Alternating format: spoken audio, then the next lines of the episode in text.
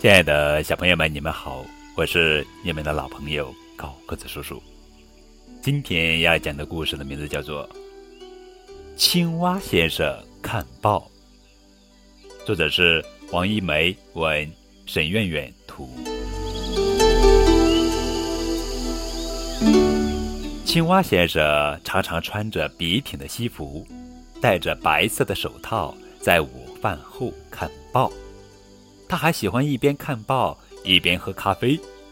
报纸中间的沼泽地新闻上写着：“最近沼泽地里的植物生长得有些疯狂。”哦，是的，草都把我家的屋瓦弄坏了。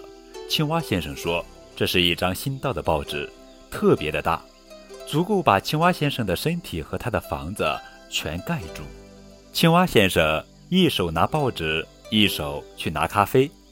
可是报纸实在太大了，青蛙先生的手臂又短，青蛙先生只好把报纸摊开放在地上，然后站起来绕着报纸跳一圈，来到咖啡前面喝一口咖啡，然后再跳一圈回到座位上看报。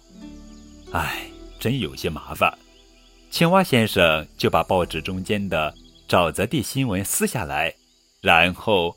从洞里伸出手去拿咖啡喝，沼泽地里的鳄鱼主编刚好经过这里，拍下了这张照片。第二天，青蛙先生又看报纸了，他看到沼泽地新闻上登着这样一个新闻：在沼泽地里，不但植物生长得有些疯狂，连报纸也长出了手臂。哦，还有这样的事！青蛙先生看到旁边还附了一张图片。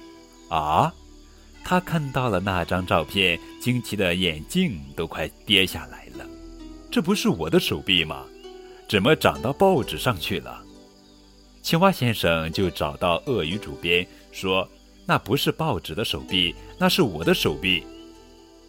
可是我不明白，你的手臂怎么会从报纸中间伸出来的？”鳄鱼主编说。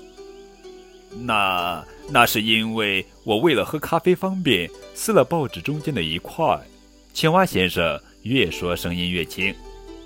你怎么可以这样？鳄鱼主编气愤地叫起来。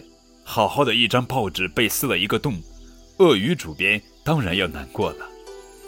我向您道歉，可是报纸实在是太大了。青蛙小声地说：“都盖住了我和我家的屋子。”哦，是的。鳄鱼主编决定做一张适合小动物看的小报纸，至于大报纸嘛，可以给大象或者狮子他们看呀。后来，青蛙先生就有了一份小报纸，他可以一边看报一边喝咖啡了。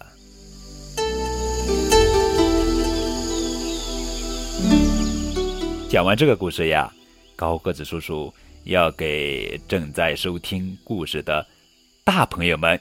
也就是孩子的爸爸妈妈说：“生活中有许多事情就是这样的，鞋子太大会影响走路，太小会让脚不舒服，过早的给孩子加学习任务很可能会拔苗助长，延误孩子的学习则会失去最佳的学习时机。只有合适的才是最好的。”